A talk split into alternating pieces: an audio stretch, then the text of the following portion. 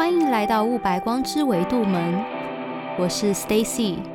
一个灵感之者，也是能量疗愈师。大家好，今天这一集要来讲跟灵魂伴侣有关的东西。其实广义的灵魂伴侣啊，它并不仅仅只有在感情的面向，还有更多更多的像你的家人啊、你的朋友，或者是那种工作职场上我们称为战友的。只要对于你的灵性是有帮助的，通通都可以称为灵魂伴侣。所以这个议题其实很广。虽然说我今天主要想要打算 focus 在感情方面，但是我还是会带到说整个面向它是如何运作的，让大家可以更了解说自己遇到的是什么样的伴侣关系，或者是朋友关系，你也可以拿这一套去对应。那我相信，在灵魂伴侣里面，有一些名词是大家非常熟悉的，像是双生火焰以及业力伴侣这种大家比较常听到的词，也有一些大家可能比较少听到的，像是神圣灵魂伴侣 （Divine Counterpart） 或者是契合的灵魂伴侣、不契合的灵魂伴侣等等，我都会有一个比较详细的解释给大家听。那我也想要说一下，是我在。尤其是双生火焰那边，我的想法可能会比较直接一点，所以有些人如果你们觉得不同意我的话，真的没有关系。但是因为我也不是来吵架的，我也不希望有人因为听了我的概念觉得不爽而跑来找我，就哎真的不要，大家互相尊重就好。我想要提供的是一个不一样的观点给大家。那如果刚好有人跟我有一致的想法的话，也许这个是提供给大家的验证，这样子就好。那就来切入正题吧。其实我开始很认真的想要研究“灵魂的伴侣关系”这个名词，是大概在二零一七到一八年左右的时间。我记得那也是我第一次接触到双生火焰是什么样的概念。那当时的大家就是普遍大众，他们对于“双生火焰”这个词可能是连听都没有听过，因为连我当时接触到这个词都很陌生，是从英文来的那个 “twin flame”，我还想说这个要怎么翻成中文啊？就是这么久以前，大家大部分在那个时候比较信仰的词叫做“灵魂伴侣”，就是 “soul mate”。你可能会听到身边的朋友说：“哦，我真的好想要遇到我的 soul mate 哦。”讲这句话的朋友很有可能是经历了很多伴侣的磨难，觉得在伴侣关系很累。当时的 soul mate 代表的是一种默契，是一种完全的契合感，是一种很轻松自在，可以在对方面前展现自己，而不用担心有任何的差异去干扰彼此的关系。这个是当时大家在追求的一个状态。那早期对于 soul mate 的定义让大家很如痴如狂，还有另外一个点是那种专一性，因为我们生而为人类，我们本来就会去找寻在宇宙中我们自己独特的定位，还有我们的专属性，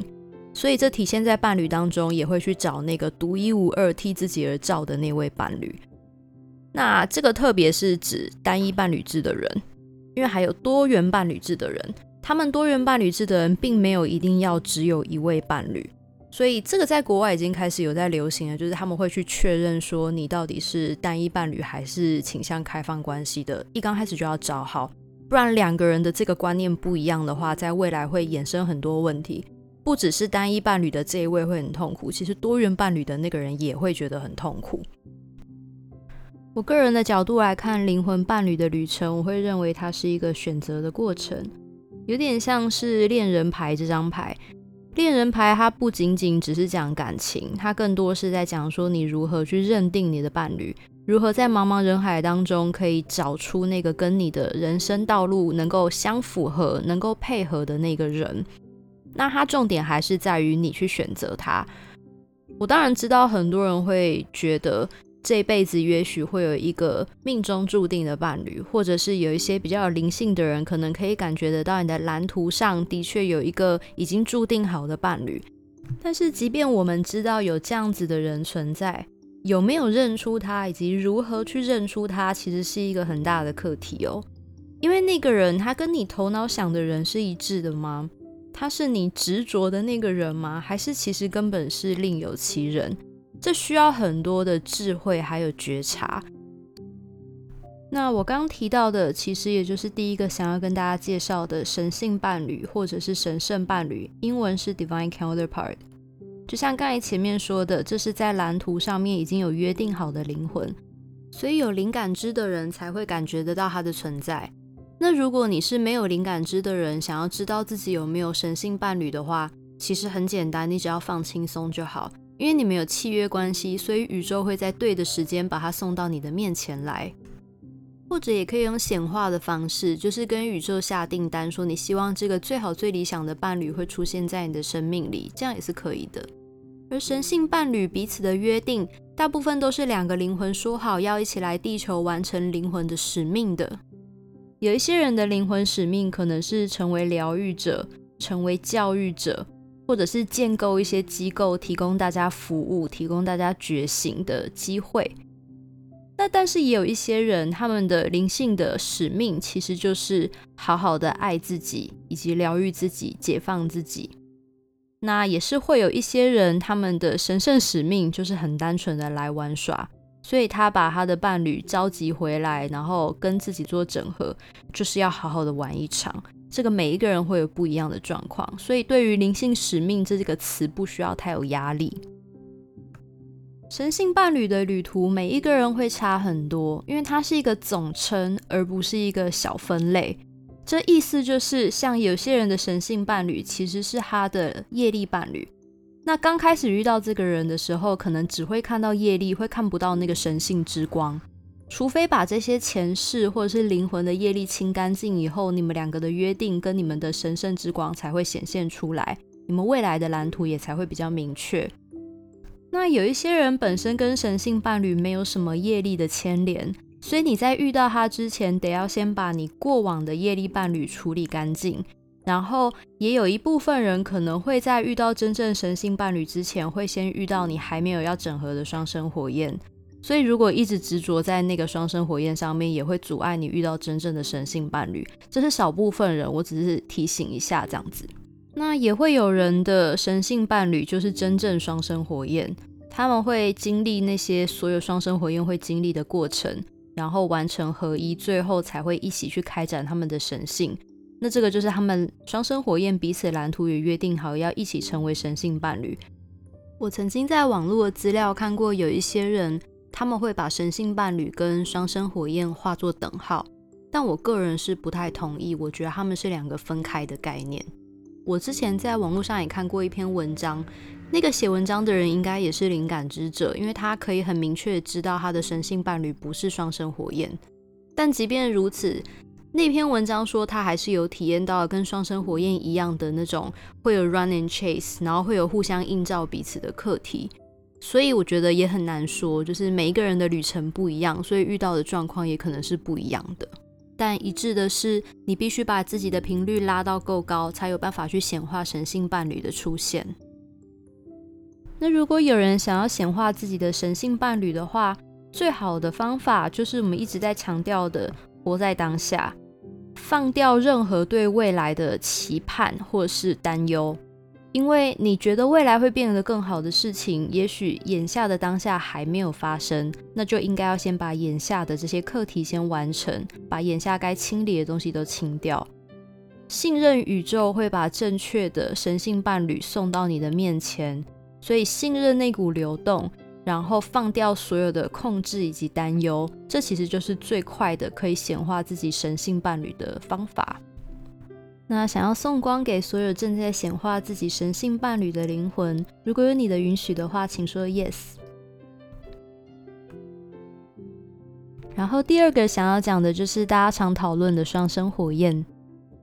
双生火焰呢，网络上面都会告诉你，它是开启灵性的一个有点像大门的东西。你跟这个灵魂合一了之后，你们就完整了，你们的神性就开展了。也有网络上面的人会说，你们合一之后会去推广一些灵性的事业，有没有？大家就中了。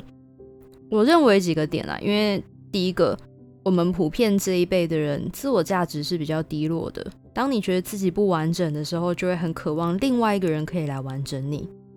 并且还有另外一个点是，我们现在越来越多人会走上身心灵的旅途。这听起来就是一个非常梦幻的康庄大道，有没有？所以大家开始疯狂的都在显化，说要跟自己的双生火焰当成伴侣。但其实我想要跟大家分享，我之前在上灵性疗愈课的时候，我的老师是一位中年妈妈。他们那一辈的人其实对于双生火焰都是比较负面的评价。他们听到双生火焰的时候，大部分会皱眉。他们的形容也不是什么灵魂的另一半或双胞胎，他会告诉你双生火焰是你的影子，它会映照的是你的比较黑暗面或者是未完成的课题。所以他们对双生火焰的定义是危险，非常危险，跟我们的想象很不一样吧？其实老师一刚开始这样说的时候，我是不理解的，我不懂为什么爱会危险。但我现在好像越来越能明白了，因为当自己的自我价值还在发展的时候，突然有一个人冒出来，那个人一出现。我就可以不用继续让自己完整了，因为那个人会完整我。我也不用让自己很辛苦的走在灵性旅程了，因为那个人会来跟我一起。这种开始把自己的力量加诸到别人身上，并且开始停滞下来，真的是蛮危险的一个状态。因为我们每一个人都应该要替自己负责，拿回自己的力量。当有一个人前来，他让你的学习或是你的力量减弱、变慢的时候，其实就应该考虑这个人到底是不是来协助你成长的，还是他根本是来障碍你的。我觉得这个是大家在面对双生火焰的时候可以思考的另外一个点。因为网络上面大家都告诉你说，双生火焰它就是来协助你成长的，他会来帮你的。所以更多的人，我自己观察了，我发现大家是，即便双生火焰对你很不好。但是大家会自己诠释说，哦，那是因为我们的课题被激发了，所以我要忍耐。然后双生火焰呢，他离开了你，也会自我安慰说，哦，那是因为 run and chase，就是他现在是逃跑了，所以我不要追，我要等。这都是在把你放慢下来的 sign。所以有没有去观察说，就是这到底是你要的吗？有必要因为宇宙告诉你有一个双生火焰的标签在那边，所以你就要妥协吗？那我还想要抛最后一个问题出来，就是这个让你纠结这么久的人，他真的就是你的双生火焰吗？好啦，其实我也可以从集体意识感觉得到，有很多人其实已经明白这个道理，也有很多人其实已经开始在放下，开始思考自己的这段关系，它的真相是什么。我们不需要去被别人的标签还有别人的经验所影响。网络上面很多人告诉你的双生火焰旅程，那是他自己的旅程。他的双生火焰这辈子刚好出现，并且年纪还差不多。那其实是因为他们在蓝图上有约定好，他们要用伴侣的方式去显化这一生。但并不是每一个人都是这样。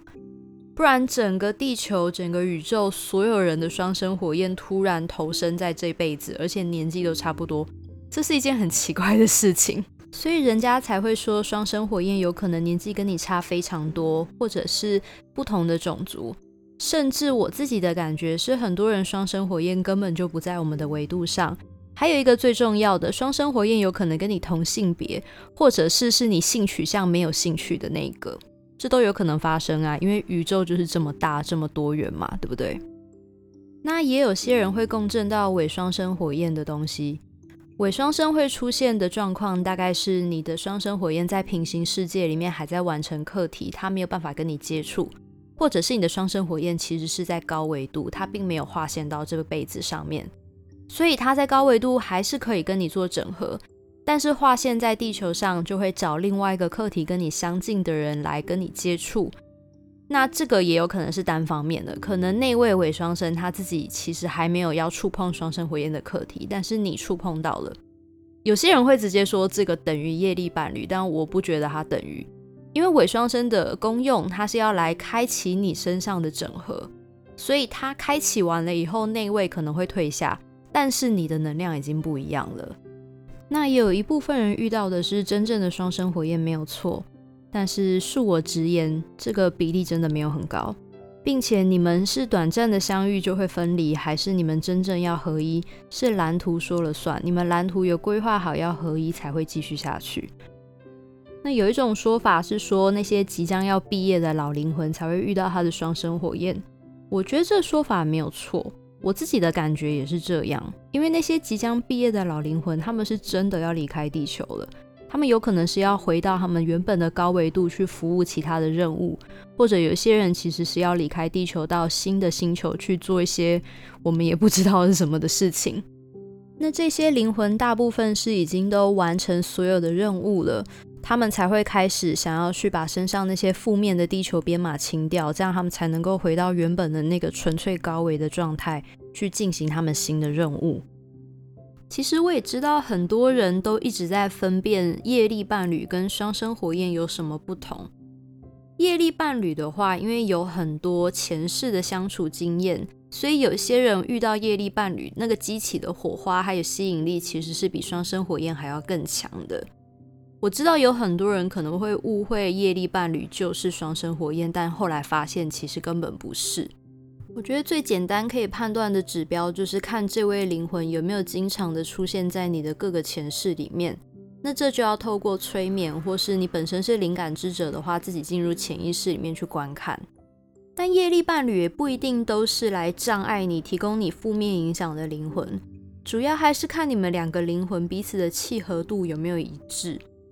像我觉得有很多灵魂伴侣啊，他们在地球上彼此针锋相对，引发很多业力；但是在灵魂维度的时候，他们其实彼此是很有爱的。所有的争吵啊、业力啊，主要都是希望双方可以得到彼此的学习。直接举例，像是如果你在你的业力伴侣关系里面有控制、忽略或是贬低等等的问题，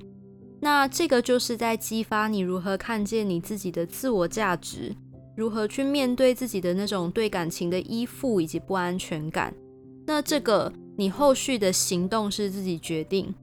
你可以自行选择你是要离开，还是要为自己发出你的声音。还是要反抗，这都没有关系，因为这就是个人的选择。那你选择出来的这个结果，也会去影响到你的那位业力伴侣，他会开始回去去反思，说他自己是不是有尊重的问题、同理心的问题，或是其他他的像控制啊，或者是是不是有太过骄傲的那种小我的议题。那这会根据每一个人灵魂的状态，还有每个人的反应，可能会产生不一样的结果。有的时候也可能会发生在两个伴侣之间，其中一个人已经得到了整合跟学习，但另外一个人还不愿意面对，所以还停留在原地。那这两个人的灵魂进程就会变得比较不协调。这个时候就可以考虑是否是要离开，还是要继续留在他的身边学习。这边有一个小小的点想要提醒大家：虽然你不管做什么样的决定，宇宙都不会给你批判，但是因果关系其实还是存在的。就是种什么因得什么果，你不管选择哪一条路，都会有它随之而来的后果。后果这个词我们不给它批判，但是就是那个后果是不是你能够接受的，然后是不是对你而言最理想的状态，这个就要细细的自己去思考。因为像疗愈的经验里面呢，还蛮常发生有一些人有感情的纠纷问题，然后来做疗愈的时候，我们发现其实那个连接已经断掉了。就代表业力其实已经结束了，但大家会因为心情受影响，或是觉得这份感情很难放下，而一直悬在那边无法动弹。这些个案会跑来问我说：“是不是业力还没断？”就不是，业力真的已经断了，是情绪自己放不下。那这个情绪如何处理，其实就是课题。希望大家可以明白，我们每一个人都是有完全的自由意志，可以做选择。很多时候，无论别人告诉你你不能离开，或是你自己觉得自己不能离开，你可以去细细的思考那些限制到底都是从哪里来的。很多时候你会发现，其实那是恐惧感，或者是别人的恐惧感。但是为什么要把别人的恐惧感扛在自己身上呢？你可以去思考一下，这样子问题背后的脉络是什么。很多时候，其实当我们看见真相以后，我们都不用再去找答案，答案就已经出现在我们的心中了。也想要送光给还在业力伴侣关系里面的人，祝福大家能够早日到达那个转换的点。无论是想要离开、留下、沟通，或是做任何的调整，都能够是对你们而言最好、最理想的状态。如果有你们的允许，请说 yes。那最后想要来说一下的，就是关于灵魂契合度这件事情。就像前面说的，业力伴侣不一定是真的坏，双生火焰也不一定就是真的适合你。那要如何去判断两个灵魂是不是真正的符合彼此的最高福祉？看的其实是当下的这个振动频率而定。其实很多的灵魂啊，他们有可能刚开始遇到的时候频率是相符合、是契合的，但随着时间的演变，灵魂开始会发生越来越多的差异。那是因为彼此学习的速度不同，而差异随着时间越来越明显，连对未来的期许都开始不同的时候，有些灵魂可能就会选择要结束伴侣的关系，因为彼此已经不再协调了。但这也不代表学习比较慢的那个人不好，就真的只是速度不一样而已。就像跑步，你不能逼迫跑得慢的人要跑快一点，因为突然要求他跑得很快，只会让他累死而已。跑得慢的人会需要用他自己的方式去提升自己的速度。任何急迫的催促其实都无助于成长，而是只是反映焦虑而已。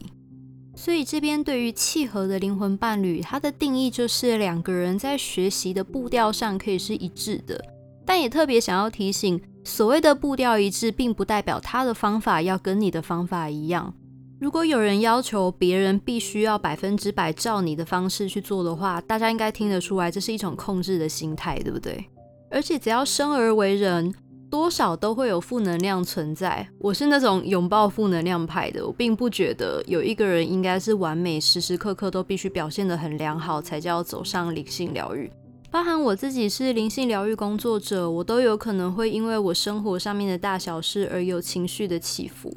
我觉得是不管什么样的情绪出现，都接纳自己，然后允许那样子的情绪去流动。这样子才有机会让我们学习过的灵性知识出来，协助我们调整自己，让自己恢复到和谐跟平静的状态上。那同样的道理也可以套用在伴侣关系上。你的伴侣呢，他不一定会是完美的，因为伴侣也有自己的课题需要去完成。我们可以判断的点是，当你状态不好的时候，伴侣所提供给你的能量是正面大于负面的。还是负面大于正面的伴侣给你的感受是让你能够越来越好的吗？还是越来越糟糕的？那有的时候伴侣也是会犯错，那他犯的那些错误是你能够忍受的吗？还是你完全不能接受，但是死命在硬撑？这个一样是要靠自己的觉察。如果自己都很混乱的话，可能只会一面倒的否定，或是一面倒的全盘接纳。那这个其实就会很难做判断，说这个伴侣到底适不适合自己。